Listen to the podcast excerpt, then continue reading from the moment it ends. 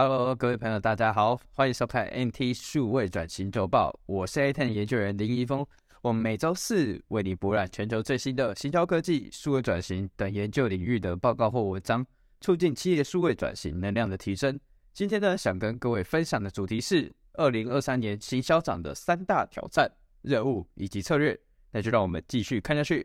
行销长的首要任务呢，是推动企业高效成长。在今日动荡的环境中，顾客变得难以捉摸，跨部门的合作变得困难，传统的品牌价值呢也逐渐在消失。再加上疫情、供应链断裂、通货膨胀、地缘政治不稳定这些因素下，企业面临的挑战比以往来讲更加的困难。为了应对这些挑战，行销长呢必须做出调整战略，专注用数位体验来创造顾客价值，推动跨部门的目标以及优化品牌价值的移转。才能在这个高速运转的世界中实现高效的增长。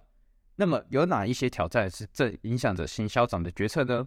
挑战一：消费者数位购买行为不断演变，扰乱价值的交换。根据刚人的调查指出，通货膨胀导致消费者的日常购物行为有所转变。例如呢，消费者购买零售商品牌，像是家乐福或者是 Costco 的 c u r v e l 的比例呢，增加了三十 percent；购买知名品牌的比例则减少了二十七 percent。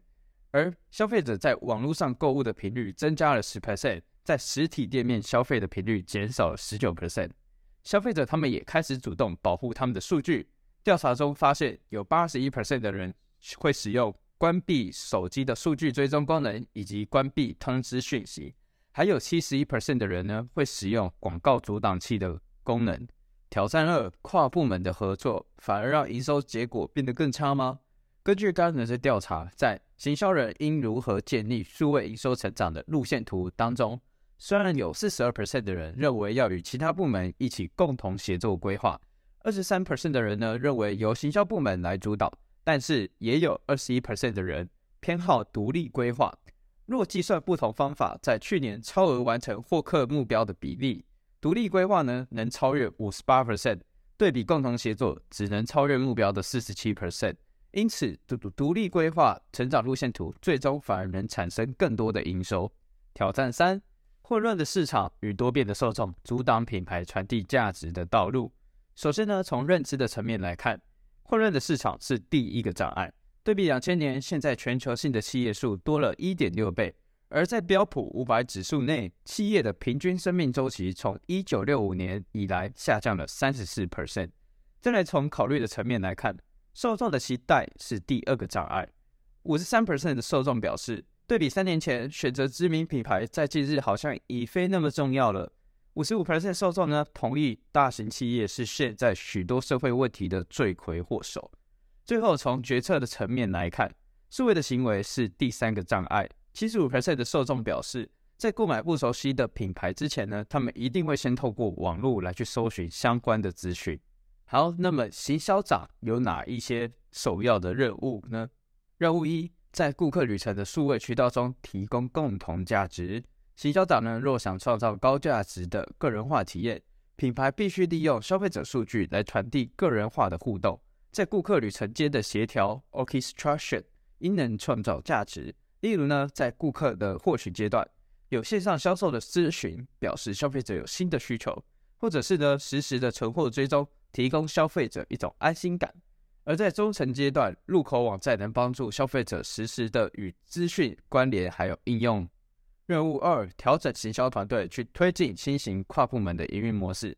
行销长为了营运效率而重新组织团队，在提向过去十个月行销长为什么改变行销团队结构的原因当中，有二十八 percent 的人表示呢，他想要为了改善团队的反应时间；有二十六 percent 的人表示。为了提高对企业工作优先顺序的执行能力，而减少跨团队中重复或者是重叠的工作。任务三：启动品牌投资的顾客利益。在社会功能还有个人利益组合的影响当中，社会利益是影响品牌忠诚度最小的变数。行销长应充分利用有限的预算，尽可能的传递功能与个人相关的品牌利益组合，因为社会利益所占的影响效果只有三 percent。而品牌价值是透过体验来进行传递，透过在数位或非数位的渠道中传递有意义的体验，来赢取品牌的忠诚度。在哪一种渠道能让受众感受到有意义的品牌体验当中，有四十六 percent 的消费者认为是线上数位的体验，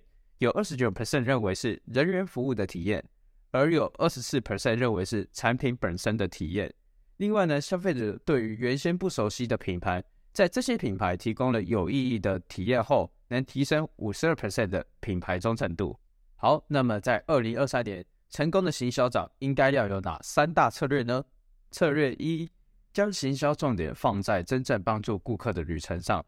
透过优化协调能力、消费者导向的互动模式这两种方式来引领个人化的策略。在消费者旅程的数位渠道中提供共同价值。例如呢，厂商品牌可以利用行销数据管理，再来到受众的洞察产生，多渠道执行，最后到内容的管理，形成一个回圈，回到行销数据管理，让整个企业内部的协调能力能够更上一层楼。策略二，诊断部门的营运模式是否跟得上数位营收的成长呢？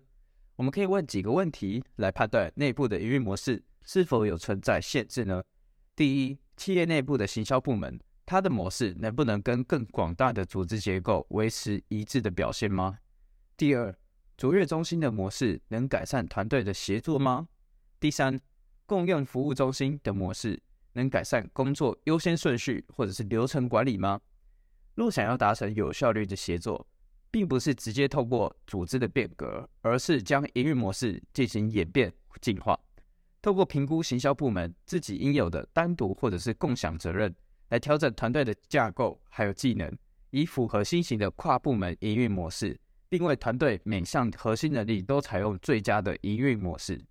策略三，将品牌策略与顾客体验还有商业成果进行连结。我们透过将品牌健康度与顾客体验、商业成果连结，来推动传递符合商业目标的体验。重新定义并快速展现品牌投资的价值，